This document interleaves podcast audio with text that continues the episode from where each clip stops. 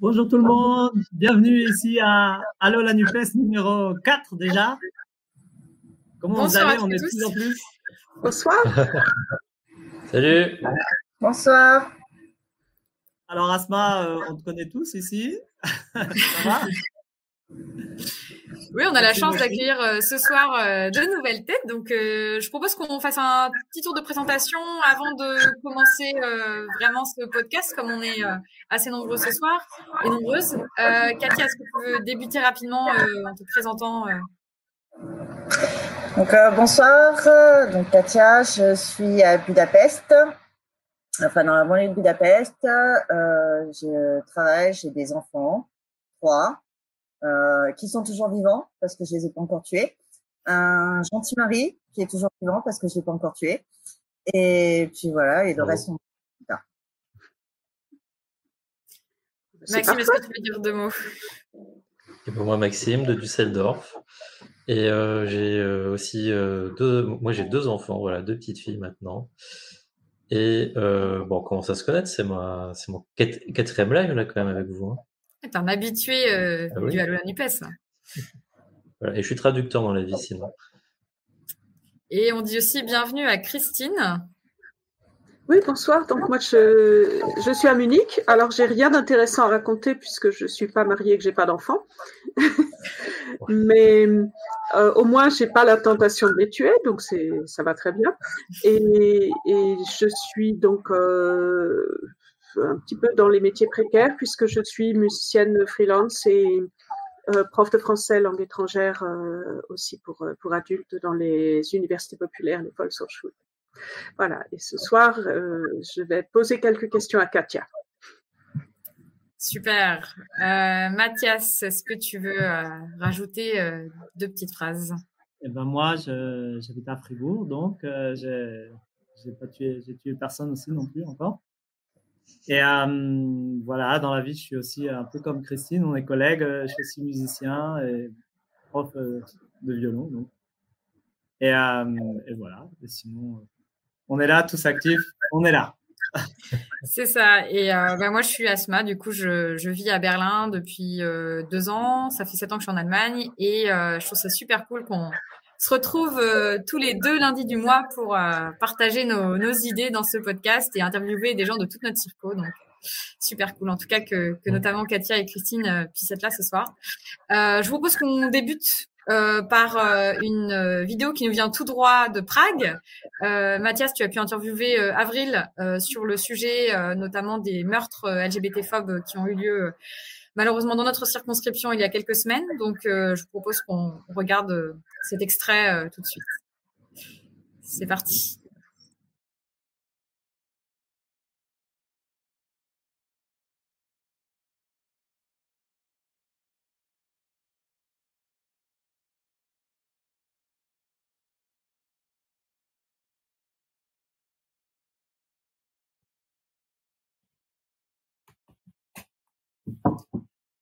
Bonjour Avril. Salut. Bienvenue de nouveau à la à ce nouveau numéro d'Allo la Nupes. Ça fait toujours plaisir de, de te revoir.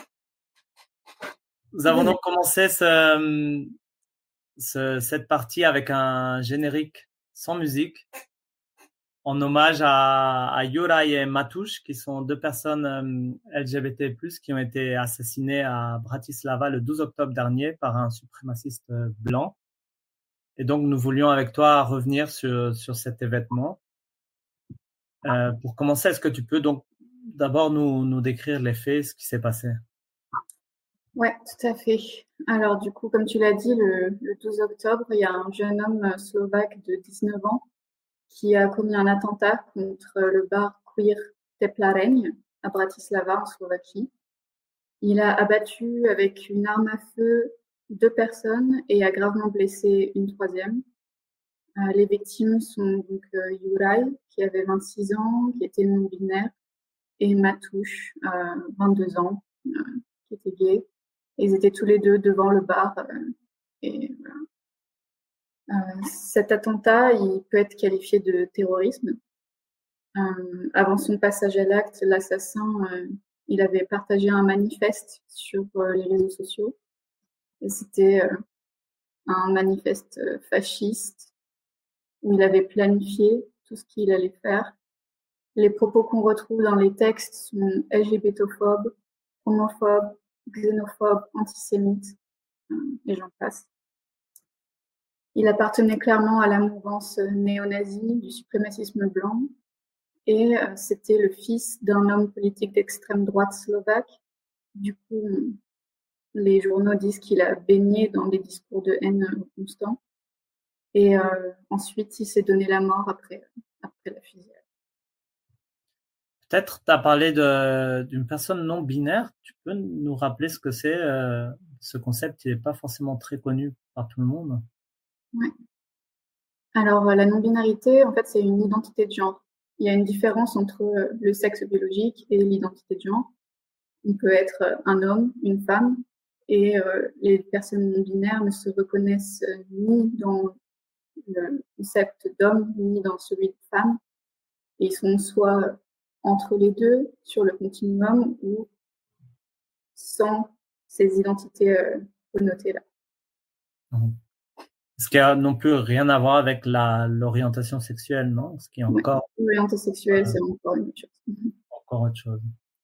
Alors, cet, euh, cet événement, il a, j'imagine, il a soulevé une certaine réaction, en Slovaquie, et, vous, vous êtes à Prague, qui est un, qui est un pays, tu, tu me disais, un pays frère de, de, la Slovaquie, qui a une histoire très, très commune, très proche de, de la Slovaquie. Donc, ce qui se passe en Slovaquie est, est très, répercute, se répercute à, en, en République tchèque. Comment ont réagi les, sociétés, tant la classe politique que les médias dans ces deux pays?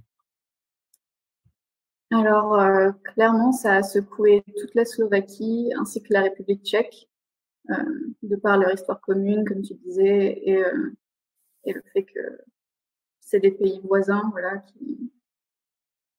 qui, ont une histoire, qui ont été un seul pays et qui sont ensuite séparés. Mais à chaque fois qu'il y a des événements qui se passent dans un pays ou dans l'autre, ça, ça a beaucoup d'influence. Mmh et, euh, et, la présidente slovaque, euh, du coup, euh, très peu de temps après les événements, s'est rendue sur les lieux. elle a condamné, condamné l'attentat, elle a exprimé sa solidarité avec la communauté LGBT. et les médias en Slovaquie et en République tchèque, ils décrivent que cet assassinat s'inscrit dans un climat d'intolérance de propos haineux dans l'espace public qui sont tolérés depuis des dizaines d'années. Euh, les mots, les discours dans la sphère euh, politique et médiatique ont un poids euh, si important qui peuvent amener à des horreurs pareilles. Et, à la suite de, des premiers articles qui sont passés sur, les, sur les journaux des deux pays, il y a des marches qui se sont organisées dans les deux pays moi, je peux parler de la République tchèque, du coup, vu que j'y habite. Et en, l'espace de 15 jours, il y a eu trois marches qui ont été organisées par différents collectifs. Et euh, ainsi, c'était pas, pas seulement à Prague, c'était simultanément dans plusieurs villes, dans tout le pays. Du coup, ça montre que ça, c'est pas seulement dans la capitale qu'il y a eu des réactions.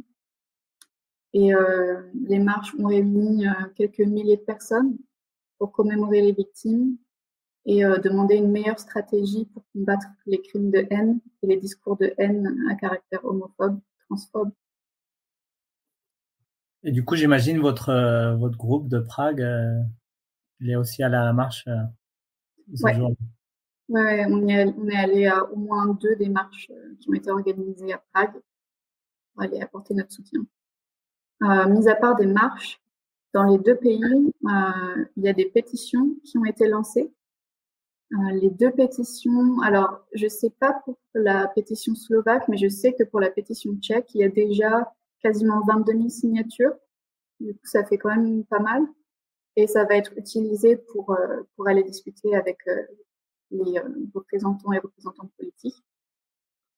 Et les deux pétitions demandent la mise en place de mesures plus efficaces pour combattre les crimes de haine et les discours haineux. Euh, demandent l'amendement du droit pénal pour que les crimes de haine fondés sur l'orientation sexuelle et l'identité de genre soient traités de manière égale aux crimes qui sont basées sur la, religion, la nationalité ou l'ethnie.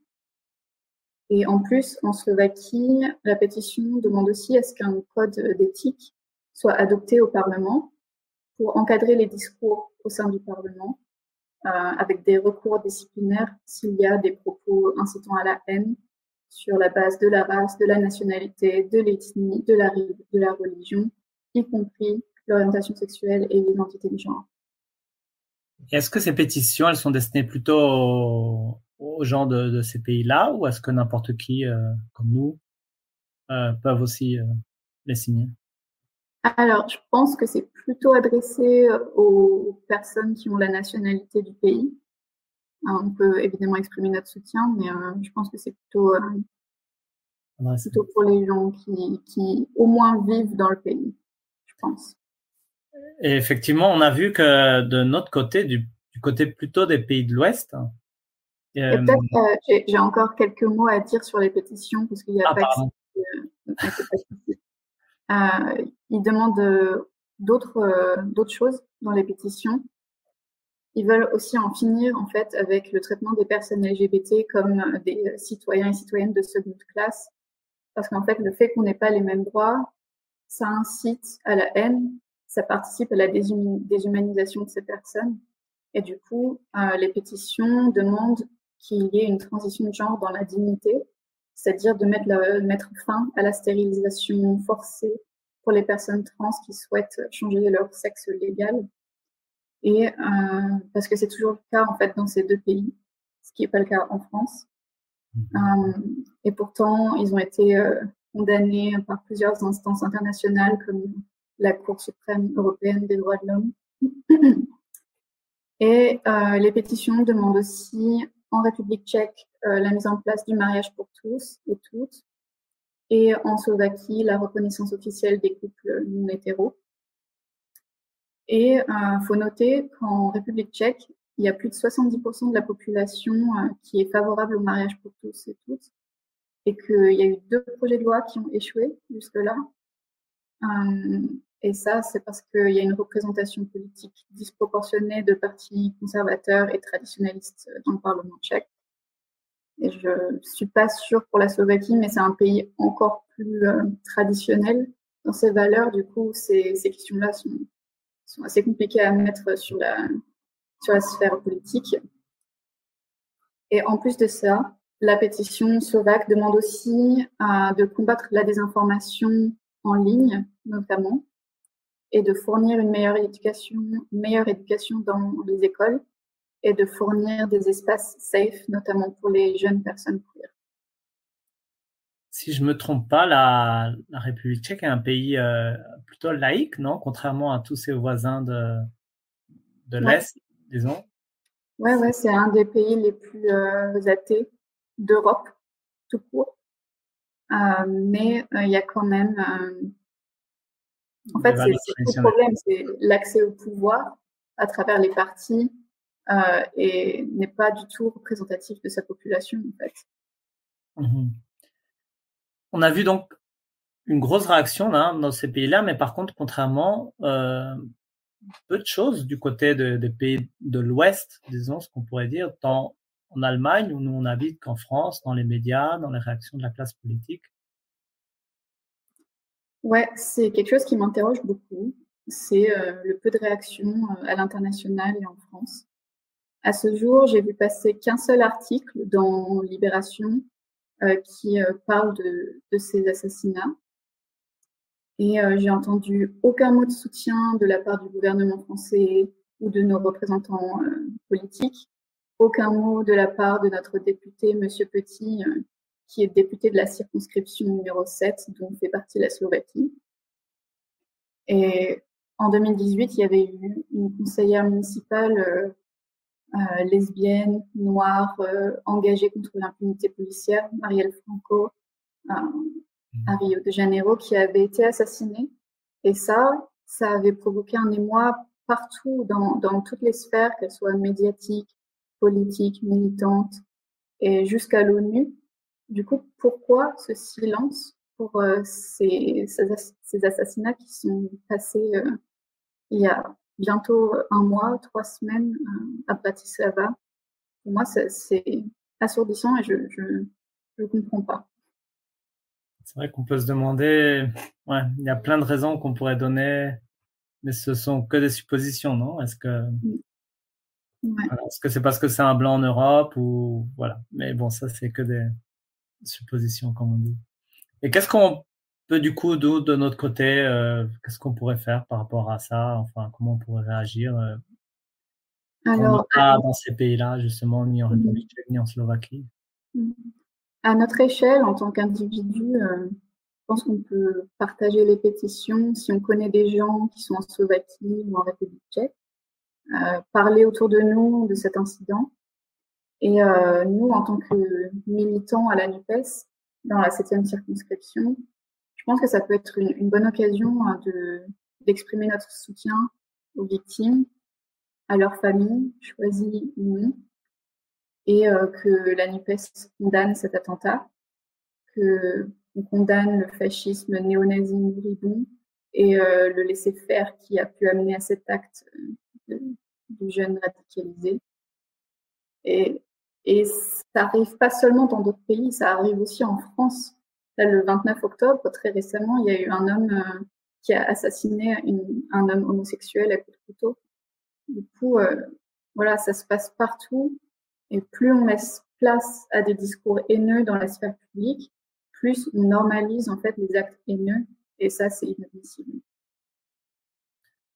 Avril, merci beaucoup pour, euh, ce témoignage et donc pour euh, justement mettre en lumière un événement dont on a peu entendu.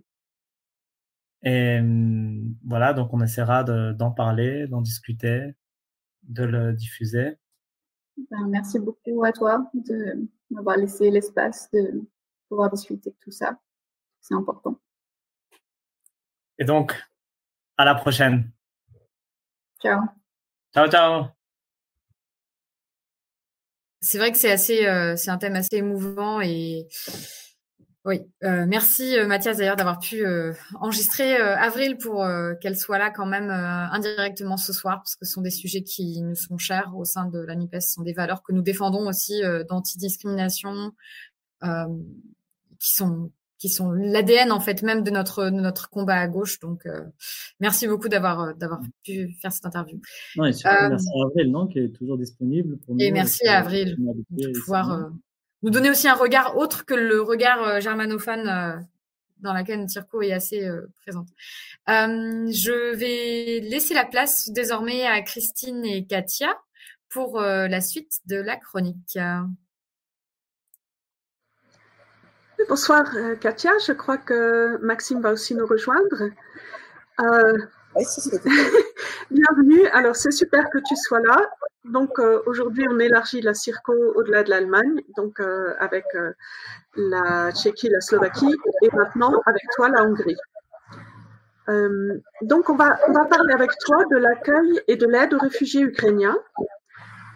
Et dès qu'on parle d'accueil de, migrants, on a tout de suite les bas du front qui, vous disent Ah, si vous les aimez tant, vous n'avez qu'à les prendre chez vous. Euh, bon, c'est censé nous faire taire, sauf que, euh, en fait, quand c'est nécessaire et quand c'est matériellement possible, eh bien, il y a des gens qui le font. Euh, et c'est votre cas. Donc, toi et ta famille, vous avez accueilli plus de 200 réfugiés. Euh, alors toi, tu, es, tu as fait ta vie en Hongrie, là tu vis là-bas depuis une quinzaine d'années, tu nous diras. Euh, tu es marié, tu, as les enfants, euh, les trois enfants entre 4 et 10 ans, tu as ton travail, ton mari travaille. Bon, accueillir 200 réfugiés, qu'est-ce que ça veut dire concrètement? Qu'est-ce que c'est pour toi? Est-ce que c'est quelque chose qui... comment ça se traduit dans, la vie euh, pour toi. Euh, je te laisse la parole. Euh, qu'est-ce que tu vas nous en dire? Alors, donc, accueillir 231 réfugiés, qu'est-ce que, qu'est-ce que ça change au quotidien? Les repas, l'organisation, les ménages, s'occuper un petit peu moins des enfants parce qu'il faut s'occuper des étrangers, euh, c'est tout, c'est toute la vie de, de, la famille et tout le monde qui, qui change. Alors, une petite remarque technique. Est-ce que tu peux parler un peu plus fort ou un peu plus près du micro? Oui. D'accord, merci. Mieux là Et voilà Maxime qui va me relayer ensuite. Pardon pour l'interruption. Oui, donc ça change tout. Voilà, ça change tout. C'est euh, que ce soit au niveau de, l'organisation ou au niveau du quotidien, euh, des heures de sommeil, euh, de l'organisation du travail, de, l'organisation avec les enfants, ça change tout. 231 personnes à la maison, ça change tout. 231 personnes.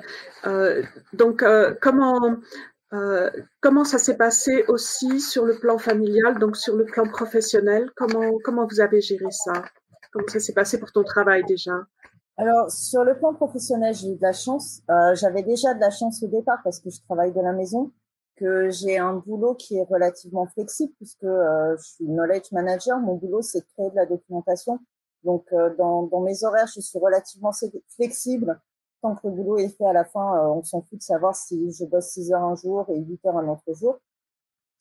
Mais euh, surtout, je, je travaille depuis, euh, depuis mon retour de mon dernier congé maternité. Et en fait, déjà avant mon dernier congé maternité, je fais partie de la même équipe depuis, euh, depuis 7 ans. Donc, euh, du coup, ce sont des personnes en qui j'ai confiance, qui ont confiance en moi et qui m'ont beaucoup aidé aussi pour alléger mon emploi du temps dès qu'ils le pouvaient, de façon à ce que je puisse consacrer plus de temps à l'hébergement, à la coordination des transferts, euh, à tout ce qui concerne, tout ce qui était nécessaire et tout ce qui concernait les réfugiés ukrainiens pendant euh, six mois. D'accord, donc ça, en effet, c'est de la chance. Mais ensuite, Voilà. à la maison, À la maison, ben en fait, euh, avec avec mon mari, on s'est rééquilibré euh, les tâches euh, en fonction de ce qu'on savait faire. Euh, moi, je suis quelqu'un qui a le contact facile et qui a de bonnes euh, de, de, de bonnes bases d'organisation. Euh, ben, du coup, euh, j'ai organisé les choses et puis mon mari s'est occupé des courses, euh, des enfants, du quotidien et voilà quoi. Donc, euh, en fait, on s'est on s'est un petit peu réorganisé euh, vis-à-vis des, des enfants. Après, ben, on leur a expliqué hein, au début euh, comment ça allait, qu'il y avait des gens qui allaient arriver. Euh, les premiers jours, on leur a même dit de ne pas en parler à l'école parce qu'on savait que la guerre avait éclaté, euh, mais on savait pas exactement quelle serait la position globale de la population hongroise, quelle serait la position parce que Orban est quand même assez proche de Poutine et qu'en fait, euh, on, on ne savait pas si on s'orientait vers une situation comme en 2015 avec euh, un rejet massif, etc., ou si on s'orientait sur autre chose. Donc, euh, du coup, on avait dit au départ aux enfants de ne pas en parler à l'école. Et après, au bout de trois, quatre jours, quand on a vu que en fait les élans de solidarité étaient quand même assez généralisés et assez euh, assez bien vus, à ce moment-là, on leur a dit qu'ils pouvaient aussi en parler à l'école s'ils le souhaitaient. Euh, par contre, j'ai prévenu aussi les instits qu'il y avait des changes, qu'il y aurait des changements dans les emplois du temps des enfants, qu'il euh, y aurait euh, peut-être un petit peu plus de distraction de la part des enfants aussi, qui seraient peut-être un petit peu moins concentrés. Mais globalement, enfin, il n'y a pas eu de voilà. Et après, régulièrement, on a aussi revu la situation avec les enfants pour discuter avec eux, surtout les deux grands qui ont euh, 10 et 8 ans, pour euh, pour voir avec eux s'ils étaient toujours d'accord avec la situation, si on pouvait continuer à héberger ou pas. Et tout, à part la première décision, la décision du premier jour de, la guerre, quand on a ouvert la maison euh, aux, aux, réfugiés, quand on a pris la décision et qu'on a ouvert la maison aux réfugiés, dans le premier jour de la guerre, là, on n'en a pas parlé aux enfants, ça a juste été mon mari et moi. Enfin, oui, je, je regardais, je fais chérie, on ouvre la maison pour les réfugiés. Oui, d'accord, ça y est, c'est fait. Discussion très euh, très constructive et très très condensée. Mais par contre, après, quand on a pris la décision de, de poursuivre et de continuer, savoir jusqu'où on allait quand on allait, c'est des discussions qu'on a eues aussi avec les enfants. Et donc euh, après, donc une fois que tu, en fait que tu prends donc la, la décision d'agir, comment ça se passe? Comment, enfin, tu le fais dans quel cadre en fait? Est-ce que c'est seul avec une association? Alors, euh, euh, Et aussi, est-ce que c'est est-ce que c'est la première fois que tu fais ça ou t'as as déjà un petit passif? Alors, j'ai déjà un passif. J'ai j'ai un passif aussi familial. Ah. J'ai un passif familial parce que mes parents avaient, il y a très longtemps, notamment quand ma mère militait au MRAP, euh, mes parents avaient suivi de près ou de loin des accueils de Yougoslaves, euh, de réfugiés yougoslaves en France pendant la guerre en Yougoslavie. Euh, moi, j'ai travaillé en France avec des associations qui faisaient des accueils de Tchétchènes et j'ai aussi travaillé sur des accueils de Kosovars. Et en 2015, euh, j'ai aidé comme je pouvais parce que la situation était un petit peu compliquée pour moi. J'étais dans mon deuxième congé maternité avec un bébé de 9 mois. Donc c'était assez compliqué, mais j'ai fait ce que je pouvais faire à mon niveau en 2015 avec les réfugiés afghans et syriens qui étaient euh, en très grand nombre sur Budapest, puisqu'à l'époque, euh, je ne sais plus combien on avait, mais je crois qu'on n'était pas loin de 150 000 personnes qui étaient coincées dans les gares à, à Budapest pendant des semaines et des semaines. Donc, euh, c'est pour euh, le passif. Après, comment ça s'est organisé? Ben, Sur les réseaux de 2015, il y a des morceaux qui sont restés, notamment l'association Migration Aid à, à Budapest. Euh, donc, c'est que ces réseaux-là se sont reconnectés. Euh, de nouveaux réseaux civils se sont très, très vite ouverts. Il faut savoir que la Hongrie a une particularité, c'est qu'ils ont euh, les, Hongrois ont une capacité d'organisation et de gestion de, de crise qui est assez euh, assez intéressante. Euh, je suis à chaque fois qu'il y a une, une situation un peu dramatique, hein, euh, que ce soit les réfugiés en 2015 ou les réfugiés ukrainiens là, que ce soit des choses qui sont un petit peu plus euh, des menaces d'inondation sur Budapest ou des choses comme ça, ils ont une, les Hongrois ont une capacité d'organisation qui est très très impressionnante. Donc euh, les réseaux se sont très très vite montés. Moi, j'ai pris contact avec euh, notre élu consulaire euh, Vincent dès l'après-midi pour euh, savoir ce qu'on pouvait mettre en place déjà pour les Français qui étaient en Ukraine. Donc, avec Mathilde Avienne, ils ont créé un fichier. Moi, j'ai publié le fichier dans tous les réseaux où je pouvais. Mathilde, pardon, c'est Mathilde Olivier, c'est ça? Oui, Mathilde Olivier. Donc, euh, j'ai ensuite partagé sur pas mal de réseaux, sur euh, des réseaux Facebook, etc. Et après, une fois qu'on s'est occupé de ça, euh, j'ai partagé sur des réseaux hongrois aussi pour les pour les comment s'appelle? Pour les réfugiés du coup ukrainiens. Et en fait, il y avait différentes plateformes qui se sont créées, comme partout, hein, en Hongrie comme comme partout, pour pour s'enregistrer pour accueillir des réfugiés. Et donc, je me suis inscrit, je nous ai inscrits sur plusieurs plateformes dont la plateforme MigrationNet qui a été la principale avec laquelle j'ai travaillé depuis euh, depuis le mois de mars. Et donc euh, du coup, ça nous a permis de, de pouvoir euh, accueillir ces, ces personnes. Donc il y en a certains qui m'ont contacté directement.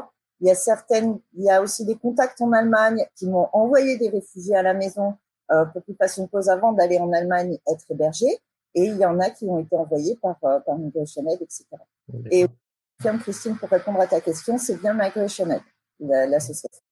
Et, et du coup, c'est, enfin, tu, tu, tu l'as déjà un petit peu évoqué tout à l'heure, mais est-ce que c'est pas compliqué de faire ça en Hongrie, justement avec un, avec un gouvernement euh, un peu proche de Poutine, comme, comme tu l'as dit ou... Alors, euh, c'est oui, quoi la position exacte du gouvernement? Oui et non, parce que alors, euh, on peut on peut accueillir très facilement en Hongrie, il faut juste qu'il ne reste pas et il faut qu'il soit proche de la frontière.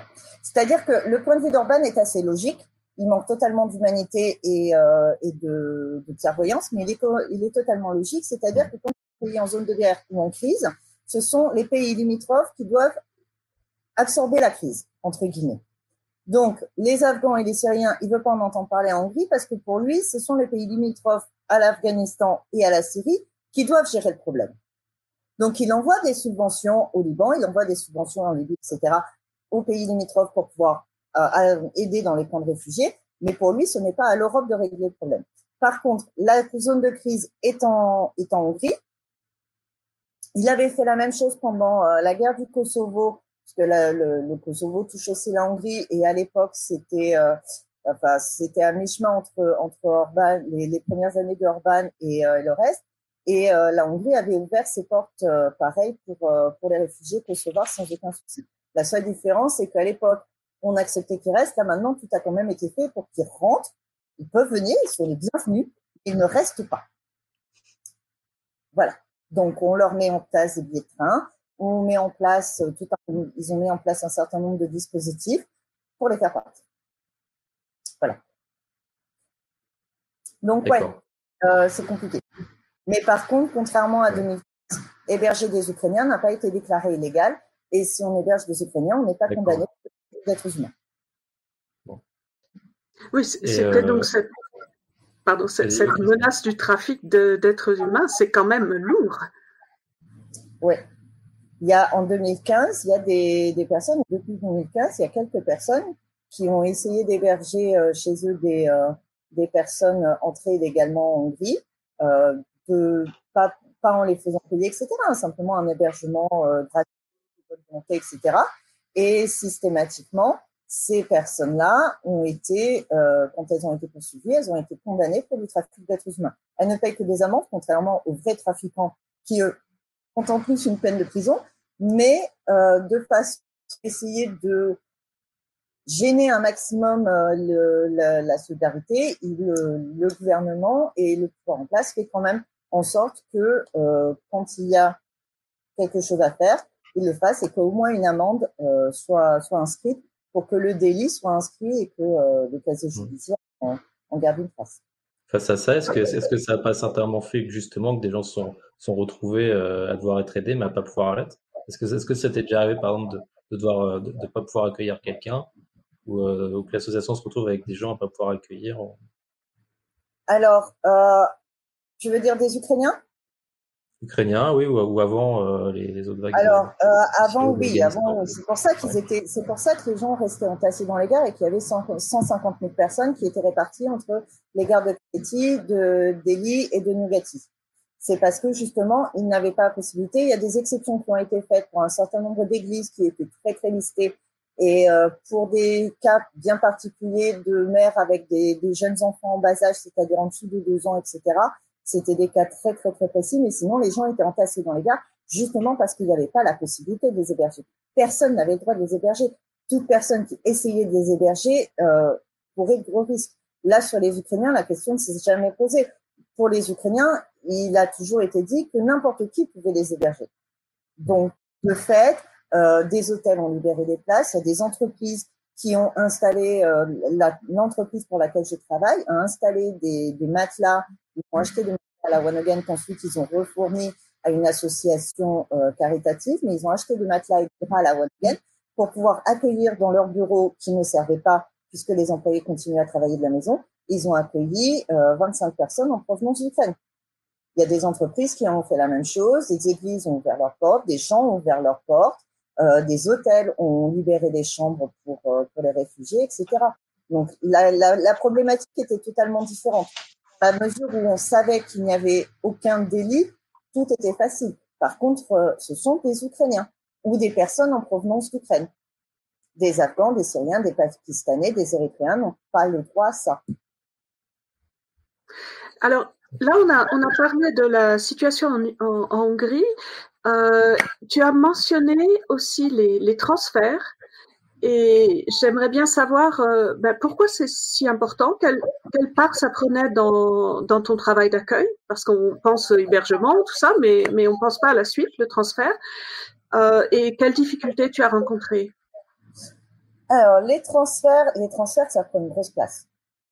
Les transferts, ça prend une grosse place euh, pour deux raisons. La première, c'est parce que on a souvent des groupes qu'on est obligé de constituer un petit peu de façon opportuniste pour essayer de les faire voyager ensemble et en sécurité, parce que la sécurité des personnes a toujours été notre priorité. Donc, pour assurer la sécurité des personnes, on a euh, mis en place un certain nombre de, protocoles qu'il fallait respecter, qui nous ont un petit peu entravés aussi, mais qui étaient nécessaires par, euh, moment. Et parce que, en fonction des, pays, les règles pouvaient changer sur euh, la gratuité, sur les passeports, sur ceci, sur cela. Donc il y avait énormément de choses qui étaient constamment à, à revoir, à rediriger. Euh, on avait une jolie route Budapest, Zurich, Genève, Lyon, avec le train de nuit entre Budapest et Zurich. Ils ont fait sauter la gratuité des trains de nuit pour les réfugiés. On a été obligé de remodifier les itinéraires en s'arrêtant à Vienne, en ayant des hébergements à Vienne. Enfin, c'était compliqué.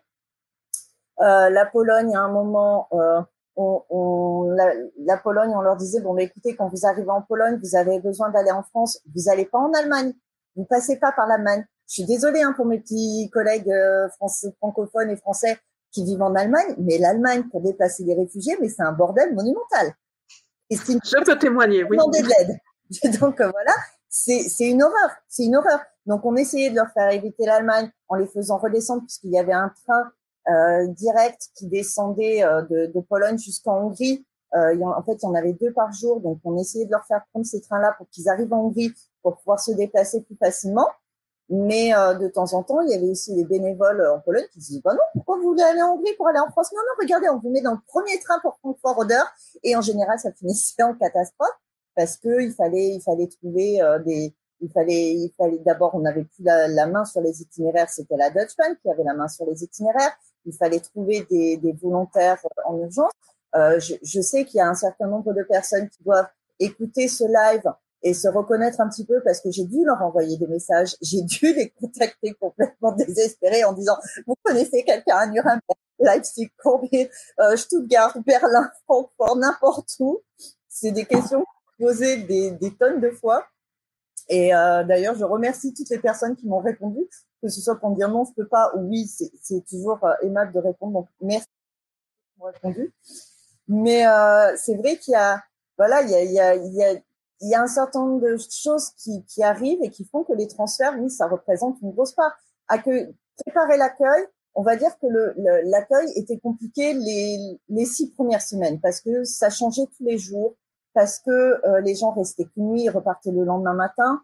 Euh, il fallait, il fallait euh, changer tous les draps, nettoyer la salle de bain tous les jours, prévoir les sandwichs, les soupes, machin, euh, essayer de, il, il, fallait bien accueillir et remonter le moral des troupes en moins de 12 heures en fait. Donc c'était quelque chose de très intense et qui laissait pas beaucoup de place. Après, l'accueil un petit peu, euh, c'est un petit peu modifié parce qu'on a commencé à accueillir des, des personnes qui restaient trois, quatre, cinq nuits, avec euh, des exceptions qui ont. Il y a une exception qui sont même restés, euh, ils sont restés un, un mois, ouais, quatre semaines et demie, parce qu'en fait ils attendaient des visas.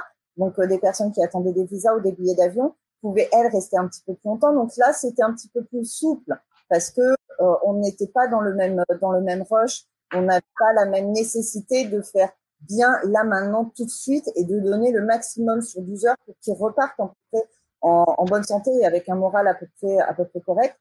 Donc euh, du coup c'est vrai que le, les transferts du coup prenaient beaucoup plus de place euh, après à ce moment-là.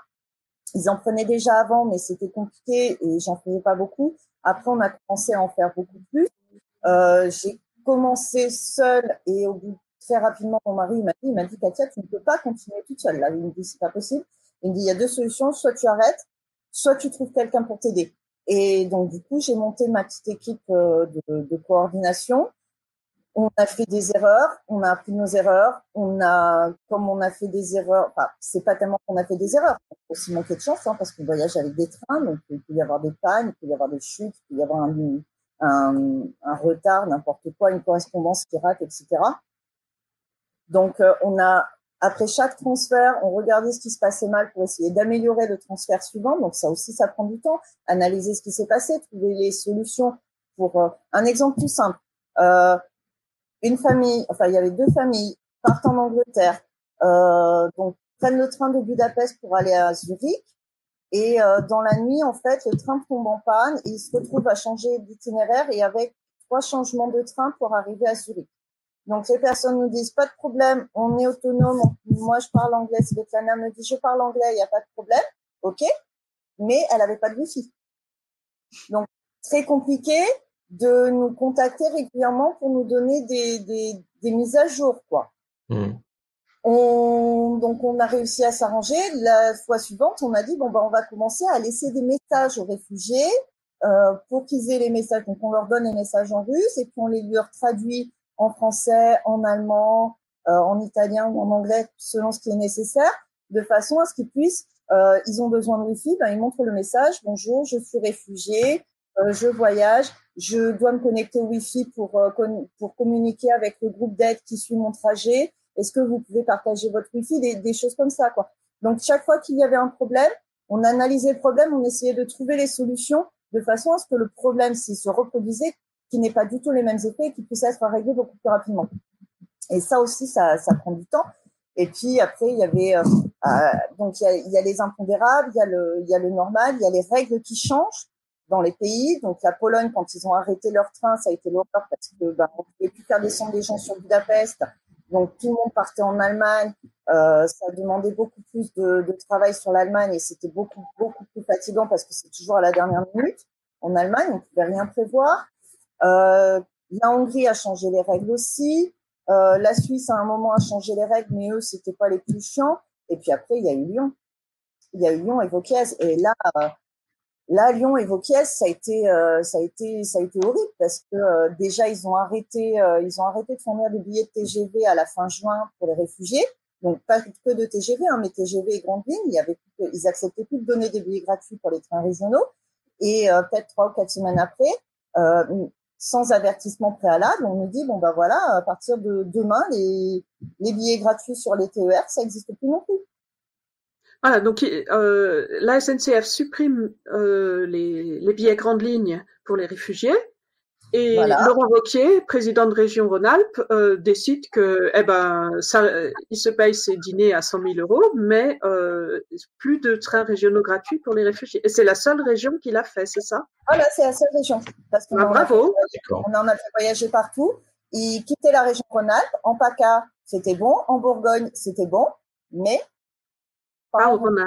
alors, Katia, je, suis vraiment désolée, on n'a pas réussi à tout dire. Il va falloir quand même qu'on passe au, sujet suivant. Ah, en guise de conclusion. vraiment à la fin. Voilà, on, va peut-être, on va certainement euh, refaire euh, une, émission de suivi pour, euh, pour tous les points qu'on n'a pas abordés. Juste en conclusion, là, comme partout, eh bien, en Hongrie, vous avez l'inflation, l'hiver qui arrive, les coûts de l'énergie. Euh, pour l'instant, si j'ai bien compris, toi, tu t'es mise en repos euh, parce que les c'est pas trop intense et que tu as besoin de te reconstituer tes forces. Euh, mais donc pour la suite, si jamais à nouveau des vagues arrivent, qu'est-ce qui risque de se passer? Vous avez une inflation de combien en, en Hongrie 35% sur l'alimentaire. 35%. Et il faut nourrir les gens comme. il faut les nourrir, oui, parce que les, réfugiés, les réfugiés mangent. C'est fou ça. Et, euh, ouais, c'est dingue. En plus, ils sont d'Europe de l'Est, donc ils mangent beaucoup. donc, euh, voilà. C'est un, peu dommage, mais voilà, c'est ça. Donc la euh, crise qui va vous, vous frapper, enfin qui frappe à peu près tout le monde, l'inflation, ah, les prix de l'énergie. On, la prend plein gueule, ouais. On la prend plein De toute façon, ça a été. Il y a, y a trois facteurs qui ont fait qu'on a arrêté. Le premier, c'était une fatigue généralisée et un besoin de se concentrer sur les enfants. Mmh c'était ma santé. Il fallait que je me concentre un petit peu plus sur ma santé puisque j'ai des problèmes de santé. Il fallait que je les assume. Et la troisième était purement financière parce qu'on savait que le gaz allait augmenter, que l'électricité allait augmenter. Et on savait qu'au niveau alimentaire, on commençait déjà à avoir une forte augmentation de nos factures et qu'on savait qu'à terme, on pourrait pas, on pourrait pas gérer. On a, on a déjà cramé une partie de nos, de nos économies. Oui, Sept mois. On le regrette absolument pas. On regrette pas d'avoir dépensé cet argent pour des réfugiés plutôt que de partir en vacances. C'est pas, c'est absolument pas la question. Mais par contre, on sait que à un moment, il faut aussi que, que, que voilà, on, on, il faut vivre. Il faut pas épuiser les aidants. C'est, clair. Exactement. Et puis, j'ai des, comme j'ai dit, j'ai des problèmes de santé. La Hongrie n'a pas le meilleur système de santé au monde. Euh, mon traitement, euh, mon traitement, j'en ai pour 300 euros. Les 300 euros, faut que je les sorte quand même. oui, oui, oui. Oui, eh bien, écoute. Ah. Bravo pour ton engagement en tout cas.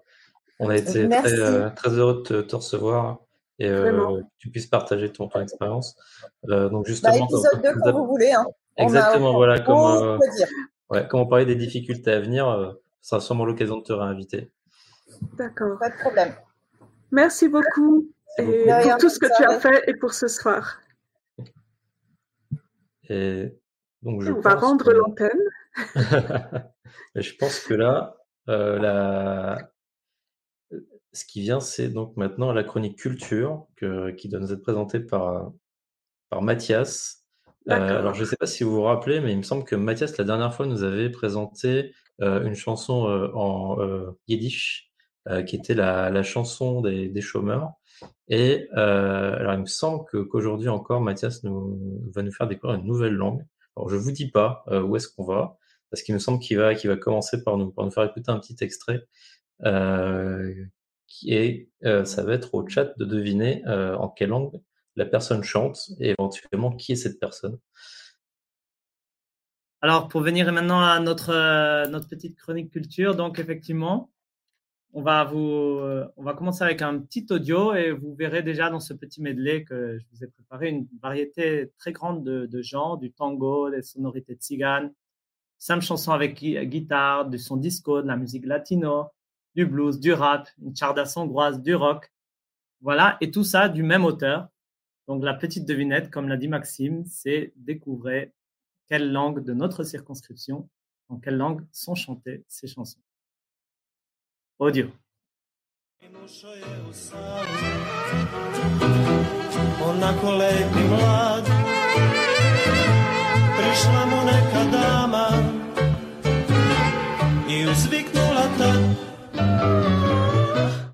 Danas su petli čudni, svaka im dlaka smeta, ja ne znam šta je razlog. Danas su drugi dani, uglavnom spram mog pekla, ovo su sve cereglani. Meni je 65-a.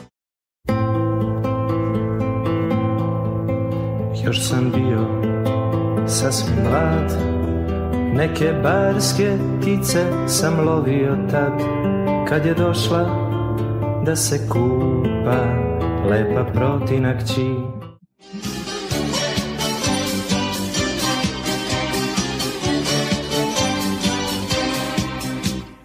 Gledam banac, sreli bačku s Fruške gore, gledam tako, a u duši lom.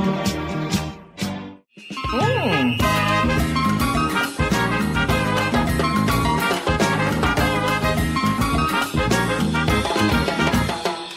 Soliter je super, brat je na glavi bratu, ali da krenemo redom. Znači na prvom spratu žive dobri južnjaci, znam ih samo po faci i po pesmama.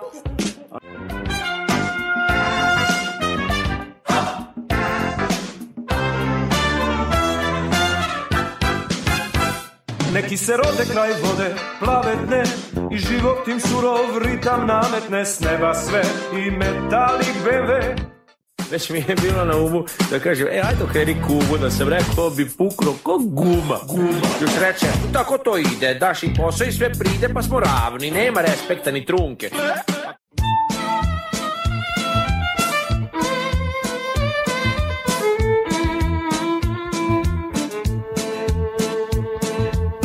Nosila je jelek svileni kao u pesmi narod.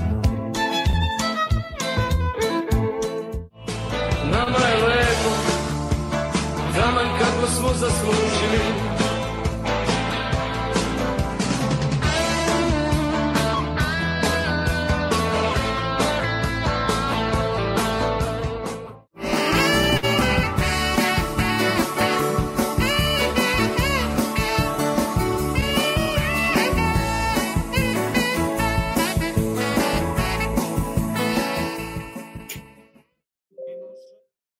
Et voilà, apparemment, ça a beaucoup cherché dans le chat et pourtant, ça n'a pas trouvé, ça n'est pas allé assez au sud. Aujourd'hui, je vous emmène dans les Balkans, c'est donc la langue, euh, le yougoslave ou le serbo-croate ou le serbe, enfin, on l'appelle comme on veut. Et je vous, appelle, je vous emmène avec un musicien culte de cette région, le Bob Dylan yougoslave, qu'on lui disait même. Et il s'appelle George Balasevic, qui nous a quittés l'année dernière d'ailleurs, euh, emportés par les conséquences du coronavirus. Or, toute cette variété qu'on a entendue, elle est également due à sa longévité. Euh, Giorgio Balasevic, il est né en, 1953 à Novi Sad. Novi Sad, c'est une ville dans le nord de la Serbie, justement avec une forte majorité hongroise, et d'où toutes ces sonorités aussi qu'on entendait, euh, puis la Tchardas au violon. Et c'est dans les années 70 qu'il s'est fait connaître, qu'il est devenu dès les années 70 très connu en, Yougoslavie, d'abord dans deux groupes de musique. Et ensuite, à partir des années 80, il, est, il, a fait, il a lancé sa carrière solo.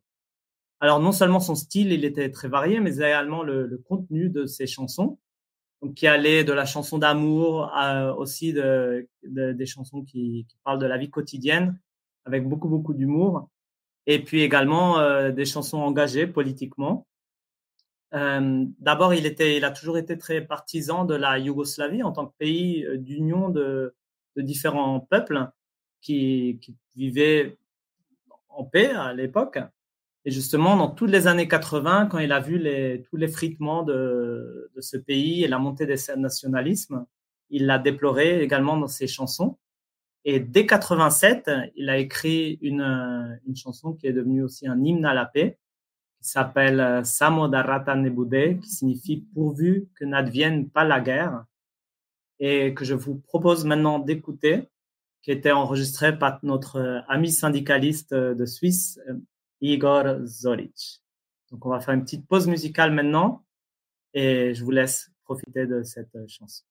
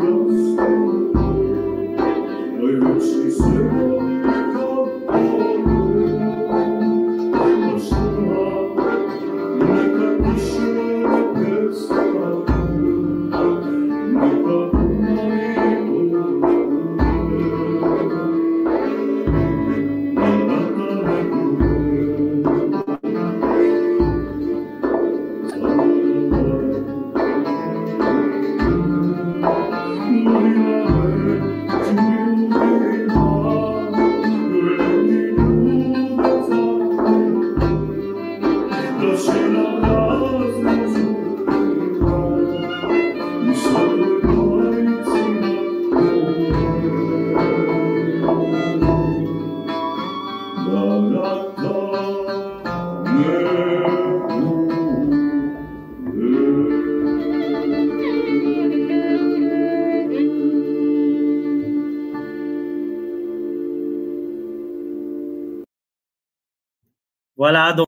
encore une fois, merci beaucoup à Igor. Hein. Et, donc ensuite, malgré ces appels euh, contre la guerre, parmi d'autres, euh, la dislocation de la Yougoslavie et la guerre a bien lieu et commence en 91. Pendant ces années-là, euh, se met lui-même en retrait des médias et donne très peu de concerts à cause de ses positions anti-guerre. Et en 96, il devient ambassadeur de bonne volonté euh, du Haut Commissariat des Nations Unies pour les réfugiés. Euh, voilà. Puis en 98, un moment très important non seulement pour euh, sa propre vie et sa carrière, mais même pour le pays en général. Et il sera le premier artiste serbe à donner un concert à Sarajevo, seulement deux ans après la fin du, du siège de cette ville par les forces armées euh, serbes. Et par, dans ce concert-là, il a vraiment été accueilli extrêmement chaleureusement euh, par, par tout le public qui, a, qui connaissait bien sûr toutes ses chansons par cœur. En 2000, il sort son album le, plus engagé politiquement, euh, qui s'appelle DVD7, les années 90, où il honnie ces années-là. Mais également, il critique très fortement le leader serbe Slobodan Milosevic de l'époque. Il participe également activement aux manifestations en 2000, qui entraînent sa chute. Et puis après, pendant les années 2000-2010, il continue à publier des albums, donner des concerts ces concerts sont vraiment des, des one-man shows où il parle beaucoup entre les, euh, entre les chansons, toujours avec, avec cet humour, je trouve personnellement très typique de, de, de ce pays-là, justement. euh, toujours le sourire, les gens là-bas. Et à sa mort, c'est vraiment toute la Yougoslavie qui, qui l'a regretté. les gens se sont retrouvés dans la rue pour chanter ces chansons en Croatie, en Bosnie, en, Serbie. Et justement, je voulais vous montrer un, extrait de maintenant de, de ces, de ces moments-là où on voit les, les gens dans la rue pour vraiment, faut le voir pour le croire presque.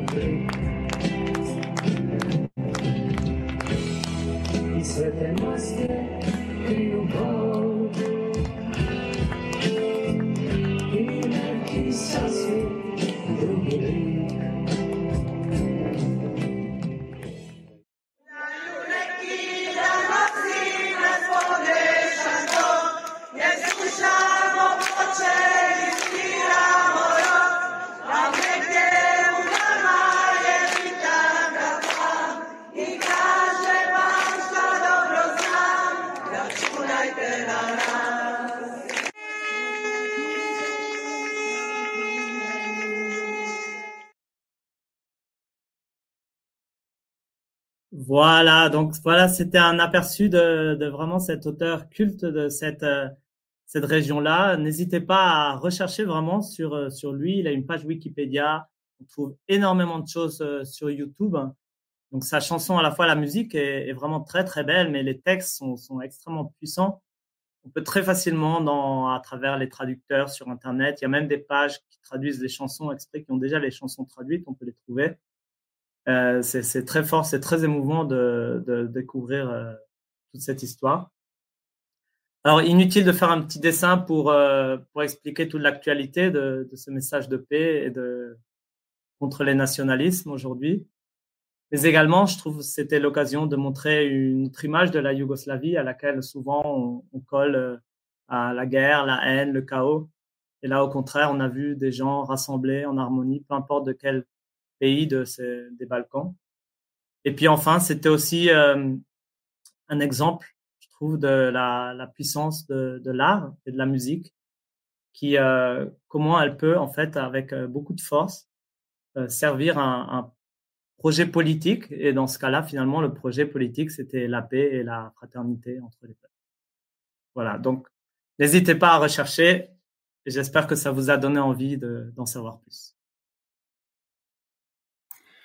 Merci euh, beaucoup Mathias pour euh, cette chronique euh, culture qui nous a vraiment fait voyager autant dans le temps que, que géographiquement. Euh, moi, je vais parler d'un sujet qui est peut-être un peu plus euh, trocken, comme on dit en allemand, un peu plus sec, euh, qui est la motion de censure. Donc, on a travaillé avec les autres Twitchers et Twitcheuses ce soir pour vous préparer une autre chronique qui s'appellera la Minute Kezako. Euh, donc euh, voilà, on va, traiter euh, les notions politiques et un peu les vulgariser pour que ce soit assez simple à comprendre et en même temps qu'on puisse suivre aussi ce qui se passe en France et sur notre circonscription. Donc là, on va traiter de qu'est-ce que la motion de censure en fait, parce qu'on en entend beaucoup parler. La Nupes en a déposé quatre. Donc, plus récemment, d'ailleurs, la semaine dernière, sur le projet de loi de finances pour l'année 2023. je le rappelle, motion qui n'a d'ailleurs pas été modifiée pour s'assurer les votes du RN. Hein. C'est souvent ce qu'on entend, notamment dans les médias en France les, termes migrants et immigration ne figuraient déjà pas dans le, la motion de censure originale. Donc, euh, il n'y a eu absolument aucun euh, échange avec le RN euh, par rapport à, cette motion de censure. Alors déjà, bon, qu'est-ce qu'une motion de censure et puis comment comment fonctionne une motion de censure? Donc, il y a deux types de motions de censure. Premièrement, une motion de censure ce qu'on appelle spontanée, offensive, et une motion de censure provoquée via l'article 49.3. Alors, quand on parle de motion de censure spontanée, c'est une motion de censure qui vient des députés. Et euh, ma question, maintenant qui est une petite devinette pour euh, vous, euh, par combien de députés doit être signée cette motion qui vient donc de l'hémicycle? 15, 58 ou 100 Alors, Je vais ouvrir le chat pour voir les petits, petites réponses. Donc, Première euh, réponse 15, deuxième réponse 58 et troisième réponse 100. Oui, c'est ça. En fait, euh, donc euh, je vois quelqu'un a, écrit 58 dans le chat. c'est un dixième des, des, députés qui doivent avoir signé cette motion de censure. Et 48 heures doivent séparer le dépôt de la motion de censure de sa discussion pour permettre euh, au gouvernement de convaincre encore et aux députés de se prononcer dans la sérénité. Euh, en tout cas, voilà, c'est ce qui est prévu. Et cette motion de censure-là doit réunir la majorité absolue des voix, donc 289 voix actuellement. Si elle est adoptée, qu'est-ce qui se passe? Le Premier ministre doit remettre au président euh, de la République la démission de son gouvernement. Euh, et euh, s'ensuit après, donc, si le gouvernement est renversé, des nouvelles élections. Euh, on va parler maintenant de la motion de censure qu'on appelle la motion de censure provoquée, donc via euh, le 49, euh, l'article 49 euh, alinéa 3 de la Constitution, qui vient en fait de la première ministre, donc actuellement Elisabeth Borne, c'est une décision qui, lui émane, et elle engage en fait la responsabilité du gouvernement devant l'Assemblée nationale sur tout ou une partie d'un texte. et ce sera un texte donc qui sera adopté sans débat sauf si la motion de censure euh, est déposée euh, dans les 24 heures et votée, ce qui n'est pas le cas euh, actuellement. cette motion de censure provoquée par la majorité, bon, par le gouvernement, doit réunir 58 députés également. Et si elle est adoptée, on a une démission du gouvernement et un rejet du texte, ce qui n'a jamais été le cas en fait depuis 1958. on a voilà, eu différentes, euh, avec ce que j'expliquais tout à l'heure, des, euh, différents gouvernements qui euh, ont, dont l'opposition en fait a déposé différentes motions de censure. Mais voilà, ce sont les informations, on va dire globales sur la motion de censure et pour l'instant actuellement utilisées non pas comme à la Nupes, nous n'avons malheureusement pas de, de majorité à l'Assemblée. C'est pas forcément dans le but complet de euh, renverser le gouvernement, mais plus de montrer aussi un désaccord profond avec euh, les textes adoptés euh, sans discussion, parce qu'en fait, c'est aussi piétiner l'action parlementaire que de faire appel à un 49.3, sachant que les derniers 49.3 qui ont été utilisés, donc c'est-à-dire de passer sans discussion du texte à l'Assemblée directement l'application du texte, il portait sur les dépenses et les rentrées d'argent du gouvernement, donc sur des lois de finances. Et sur ces lois de finances-là, on peut complètement faire appel au 49.3 de manière illimitée. Et euh, bien sûr, dans ces projets-là, en fait, dans ces projets de, de, de loi de finances, il y a aussi euh, des euh, parties qui concernent les Français de l'étranger et Françaises de l'étranger, notamment euh, le budget euh, dédié à l'agence de l'enseignement du français à l'étranger, euh, le budget des consulats, le budget des ambassades. Euh, et donc, euh, voilà, c'est pour ça que ce genre de 49.3 nous impacte directement en tant que Français et Françaises de l'étranger. C'est tout pour la minute Kesako. nous allons passer désormais, alors il me semble, d'après ce que j'ai bien compris avec Maxime, au décryptage de ce qui se passe dans notre circonscription et à la fois dans le national, c'est-à-dire les actions de notre député. Je fais apparaître Maxime, Salut Maxime. Euh, alors, Maxime, est-ce que tu veux donc notre député a, signé une tribune rédigée par le député de la circonscription de la péninsule ibérique. Est-ce que tu veux revenir sur cette tribune-là qui concerne spécifiquement les Français d'étranger Bon, en fait, ce que je te propose, c'est que que donc moi je, que je que je parle un petit peu donc de cette tribune qui qui, qui, est enfin d'une tribune donc qui est parue dans le Monde le, le, le 25 octobre et qui a été signée par il me semble neuf députés euh, de la majorité euh, donc neuf députés des Français d'étranger de la majorité plus des sénateurs euh, voilà et toi après Asma tu tu tu, tu vas peut-être nous parler de la de la lettre euh, lettre d'information de Frédéric Petit qu'on a qu'on a reçu, qui attaque largement la Nupes. Euh, on sait pas trop pourquoi d'ailleurs. Euh, et, euh, et aussi d'un donc d'un d'un amendement euh, que que Frédéric Petit essaye de faire passer, qui pour l'instant est passé en première lecture, donc qui est qui enfin qui qui remet qui, qui, est une attaque, enfin qu'on considère être une attaque contre l'AEFE. Euh, donc en fait, euh, moi, ce que je vois, c'est qu'en fait, sur les euh, sur les, les deux textes qu'on a reçus, donc, enfin, donc, enfin entre, donc, entre la, la newsletter de Frédéric Petit qu'on a qu'on a reçu plus plus la tribune donc qui été signée dans le Monde, euh, pour moi, c'est vraiment des, des, des, textes qui cherchent à dépolitiser des, des sujets qui en fait mériteraient un un vrai débat. Euh, et pour moi, je suis désolé, mais ça donne vraiment euh, comme résultat, c'est quelque chose de, démagogique sur la forme et d'absolument vite sur le fond. Euh, alors, concernant cette tribune, euh, en fait, c'est une tribune qui part, qui part euh, d'un soi-disant constat qu'il y aurait une ambiance hostile aux Français de l'étranger chez les députés de l'opposition. Euh, le problème, c'est que euh, ils prennent comme exemple euh, l'impôt, l'impôt universel, qui est en fait une mesure de lutte contre l'évasion fiscale qui est défendue par la Nupes et qui en fait s'appliquerait qu'à une petite minorité de personnes qui, qui, qui tirent un, réel profit euh, de leur expatriation. Euh, c'est une mesure d'ailleurs, Asma, que tu as, largement expliqué euh, durant, euh, durant, durant la campagne, et euh, on peut y voir ici uniquement un procédé assez malhonnête, finalement, bah, pour, pour couper court à tout débat sur l'évasion fiscale, et aussi, finalement, on a l'impression pour créer un problème de toute pièce qui leur permet de se poser en défenseur des, des Français de l'étranger. alors, dans cette, finalement, cette, tribune, ça donne lieu bah, euh, pour moi un texte qui brosse un portrait très généralisant et euh, dépolitisé en fait des Français de l'étranger et qui aborde des, des sujets euh, qui, me, qui, me, qui me paraissent majeurs, euh, mais euh, en l'évident de toute leur consistance politique en fait, alors même que la Macronie brille justement par, par, son, par son inaction euh, en, dans, dans, dans, divers domaines. Je, je, vais, je vais juste en fait me contenter de prendre trois exemples concrets moi vraiment de, sur lesquels je peux, je peux, je peux un peu parler, des, enfin voilà, qui, qui, qui, peuvent me toucher directement. Euh, déjà euh, par rapport à, à l'enseignement du français dans, dans, dans, les instituts français en Allemagne. En fait, dans, dans la tribune, ils nous disent qu'on est de, de, formidables ambassadeurs de notre culture. Euh, très bien. Mais dans ces cas-là, pourquoi est-ce qu'il y a une telle absence d'ambition dans l'enseignement du français au sein des, instituts français en Allemagne?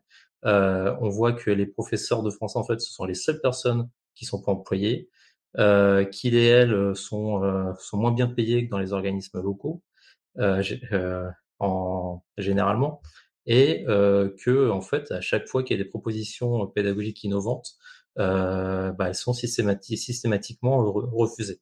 Voilà. Et donc, par exemple, sur ce point, voilà, on, ce sera peut-être un sujet qu'on pourra traiter dans un, dans un autre live, et il y a un débat qu'il faut avoir pour savoir ici à quand est-ce qu'on aura une, une politique à la hauteur du rayonnement que, euh, bah, que, la, que, la, France est censée avoir.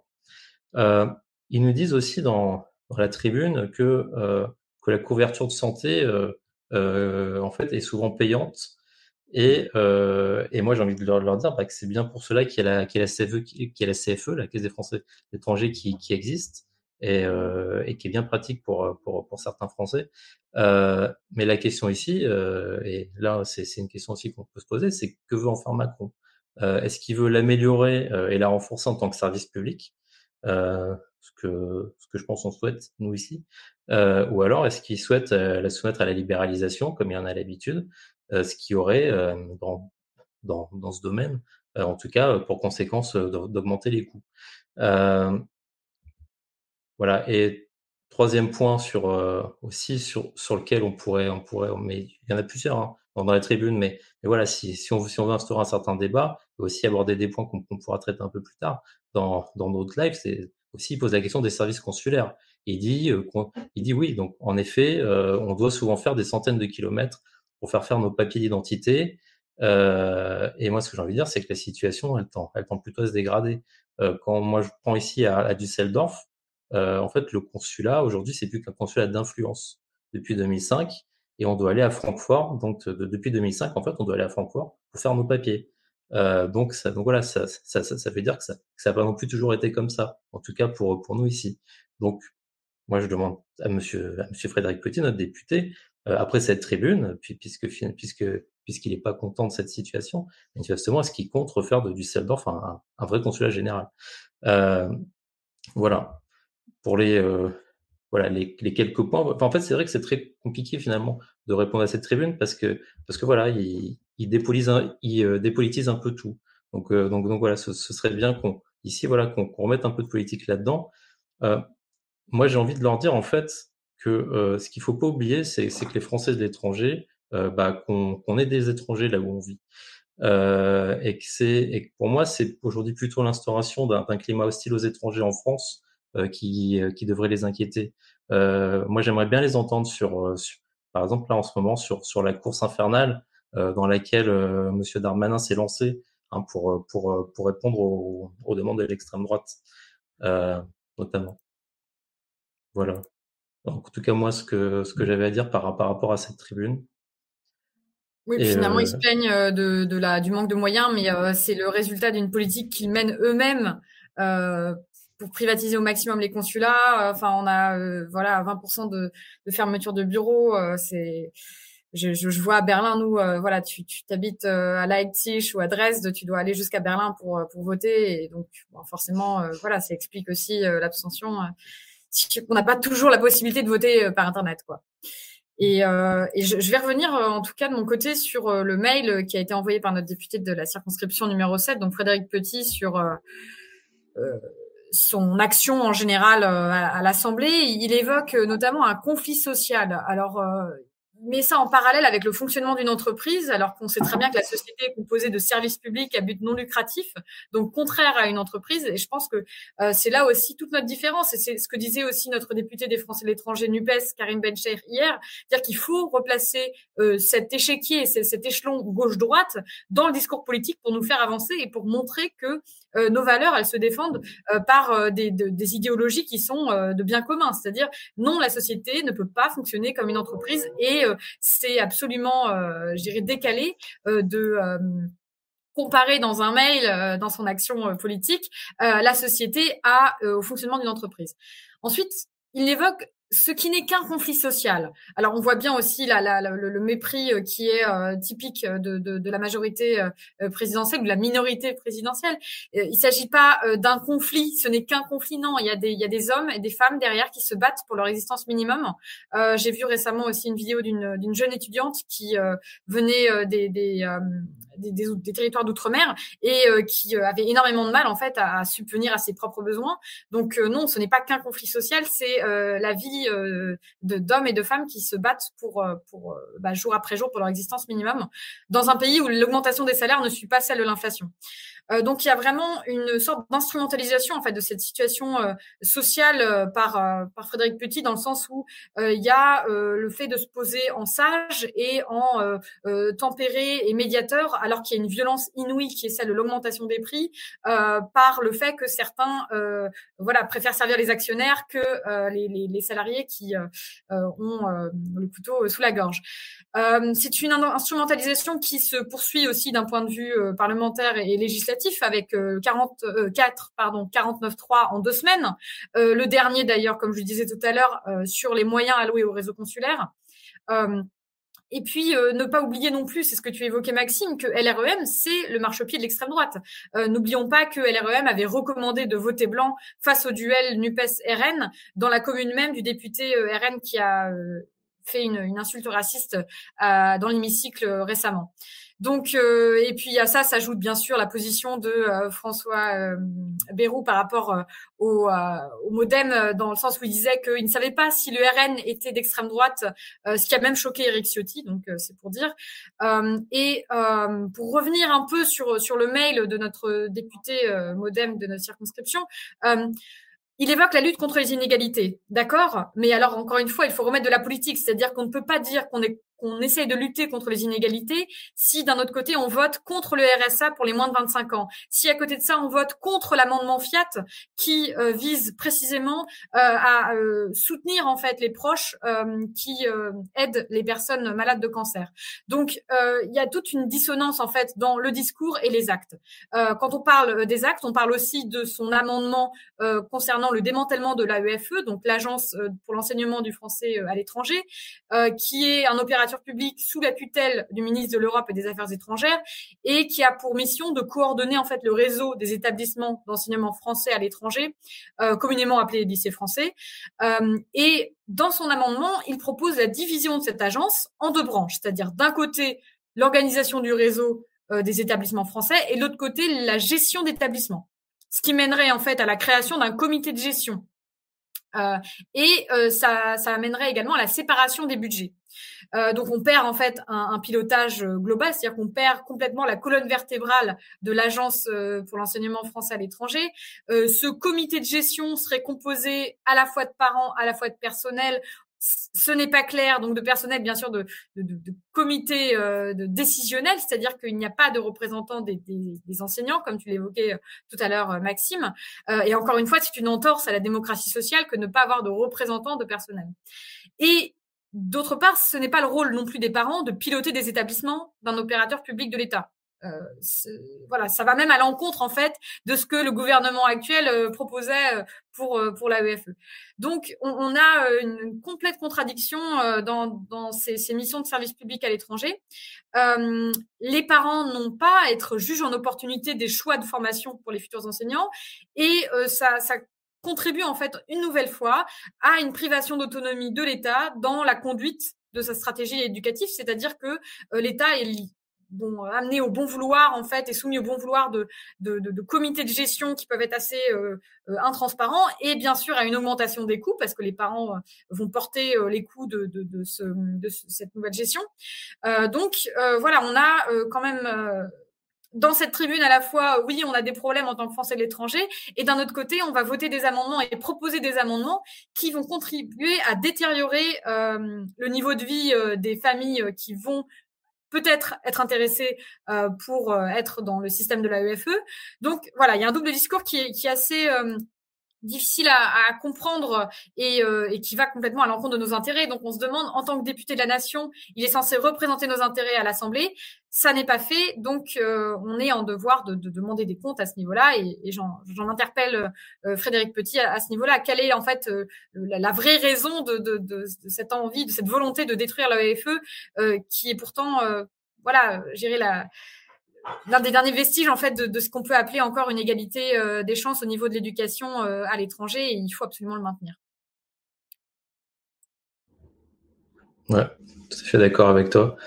Et si, si je peux si je peux revenir rapidement euh, sur, sur, sur, sur la lettre d'information, c'est vrai que en fait, le, le, le comme, comme, comme tu as dit, il cherche, il cherche vraiment en fait, en fait, à dépolitiser ce qui est vrai, ce qui est extrêmement politique. Parce que moi, je trouve que dans, dans, dans le conflit social, en fait, avec les raffinés, en fait, ça, ça, ça a vraiment euh, montré, en fait, ça a concentré euh, plusieurs sujets d'actualité. Euh, déjà, c'est pas un hasard que ça se passe dans, dans, dans les raffineries, puisque on sait que ça fait dix ans que les raffineries ferment. Euh, pour des questions de rentabilité pour les pour les pour les grands groupes pétroliers. Et euh, et en fait euh, là ça ça ça montre en fait l'incapacité ou, ou, probablement l'absence la, la, de volonté ce gouvernement d'intervenir sur des questions qui sont pourtant stratégiques. Parce que là on est sur quelque chose d'extrêmement stratégique. Et ça, ça, ça a aussi montré ouais, le, le, le, refus en fait de, de l'exécutif d'intégrer la, la, question des salaires dans, dans, pour répondre au pouvoir d'achat. Hein, ils nous ont fait cette loi sur le pouvoir d'achat dans lequel ils ne, traitent pas des salaires. voilà, ils, ne veulent à aucun moment proposer une mesure qui serait à même de, euh, de, rehausser les salaires. Et, euh, et, puis il y a aussi euh, cet acharnement de Bruno Le Maire à, ne, vouloir instaurer aucune taxe sur les, sur super profits. Voilà. Et, c'est voilà, ça qui est intéressant, c'est qu'en fait dans, dans sa lettre d'information, il en fait il tape sur la Nupes en disant que finalement on n'aurait pas d'idée. Mais moi je sais pas dans quel monde il vit parce que en fait justement les idées qui aujourd'hui sont sur la table sont débattues et même parfois sont appliquées et que ça arrive même aux oreilles de la Commission européenne, c'est dire euh, euh, c'est les nôtres. Hein. Donc je l'ai dit, la, taxe sur les super profits, le, blo le blocage des prix. J'entendais récemment que c'était mis sous, une certaine forme en, Grèce, mis en place sous une certaine forme en Grèce. Euh, et puis là, euh, de, depuis quelques temps, et, il me semble que c'est, enfin moi c'est François Ruffin en tout cas qui a, lancé cette idée de, depuis depuis quelques temps. Enfin c'est le premier que j'ai entendu parler de cette idée, mais c'est euh, d'indexer les, salaires sur l'inflation. Et, c'est et, la Macronie n'arrête pas de nous parler de, la fameuse boucle boucle euh, prix euh, prix salaire euh, qui, qui, enfin, qui en fait dans, dans, dans, la situation actuelle et quand quand, quand, quand on s'intéresse un petit peu à la situation et qu'on voit ce qui, ce qui s'était passé il y, a, il y a 40 ans, en fait, c'est, quasiment hors de propos de parler de ça, puisque l'inflation aujourd'hui n'est pas du tout due au salaire et que les salaires progressent de deux fois moins vite que l'inflation. Donc ça, ça c'est une mesure qui, qui, voilà, qu'il faudrait au moins essayer aujourd'hui, je pense. Oui, complètement. Et euh, je, je, vois euh, d'ailleurs Isabelle qui, dans le chat qui nous dit dépolitiser dans le sens faire croire qu'il n'y a aucune alternative de choix à faire. C'est exactement ça. Enfin, c'est exactement le fait de dire euh, bon bah de toute façon voilà on, on, on, essaye de mettre des pansements à coup de primes, mais finalement voilà on sait très bien que les primes c'est quelque chose qui sur le court terme fait croire que on est sorti d'affaires et finalement enfin là j'ai vu récemment par rapport aux soignants, il y a une nouvelle prime de 128 euros qui va être versée. Enfin, en fait, c'est, ça devient euh, offensant en fait quand tu vois ces, ces métiers du soin notamment euh, qui sont euh, complètement euh, mis à la ramasse. Donc c'est bien d'applaudir pendant le Covid, mais après s'il n'y a pas de, de voilà, c'est des métiers si essentiels que ça, euh, pourquoi ils sont pas revalorisés au niveau des salaires et pas au niveau des primes? Parce que les primes sont vraiment un pansement sur une plaie qui ne qui ne désemplit pas. Donc en tout cas, merci beaucoup Maxime. Je vais, je vais remettre Mathias aussi. merci à toi pour, euh, pour ce podcast euh, riche en émotions. Euh, voilà, c'était assez euh, assez fort. et en même riche temps, en émotions et en intervenant également, non? Aujourd'hui, on a eu une belle exactement. équipe. Voilà. oui, je, je, vais remettre tout le monde. Hop. Il n'y a plus de place sur l'écran, là, attention. Hein. Voilà. Voilà, je crois qu'on est limité à 6 là. Il va falloir qu'on change de, de logiciel bientôt. et merci en tout cas à, toutes et tous. Et je crois que Cathy avait encore un, mot à, faire passer. Oui, merci, parce qu'en fait, on a beaucoup parlé de beaucoup de choses et j'ai oublié de remercier, euh, parce qu'il y a des gens qui ont été avec moi euh, 24 heures sur 24, 7 jours sur 7, pendant des semaines et des semaines. Et euh, donc, je vais faire un, un, spécial coucou à Anne, Léa, Alizé, Gaëtan, Mathilde, qui ont, euh, qui ont été une aide extrêmement précieuse. Euh, ce sont les principaux. Euh, Yann aussi à Zurich. Et je remercie tous les volontaires de Vienne, tous les volontaires de Zurich, tous les volontaires de Genève qui ont fait des accueils en gare, les volontaires à Mulhouse, les volontaires à Paris, les volontaires à Lyon. Et, euh, après, je vais en oublier d'autres, mais ils ont tous été extraordinaires. Et la mobilisation dont ils des semaines pour accueillir en gare les réfugiés, les guider, euh, leur sourire, leur fournir à boire, à manger, être sûr que tout allait bien, être sûr qu'ils seront dans le bon train, être sûr que leur voyage se passe le mieux possible. Ça a apporté aux réfugiés énormément de, confort et de sécurité et de joie. Et, euh, et je remercie tous les bénévoles qui ont été avec nous pendant ces semaines et ces semaines d'activité. Voilà. Bien, merci, bah, merci beaucoup à, à toi. Merci beaucoup, Katia. Merci, Christine aussi. vraiment euh, un très bon, une très bonne émission ce soir, euh, vraiment passionnante à suivre. Merci à, à, tous ceux et celles qui ont contribué. Merci à toutes et tous et on se retrouve, il me semble, le 20 novembre pour une prochaine édition. Euh, voilà, ravi de, de vous retrouver. Bonne soirée à toutes et tous.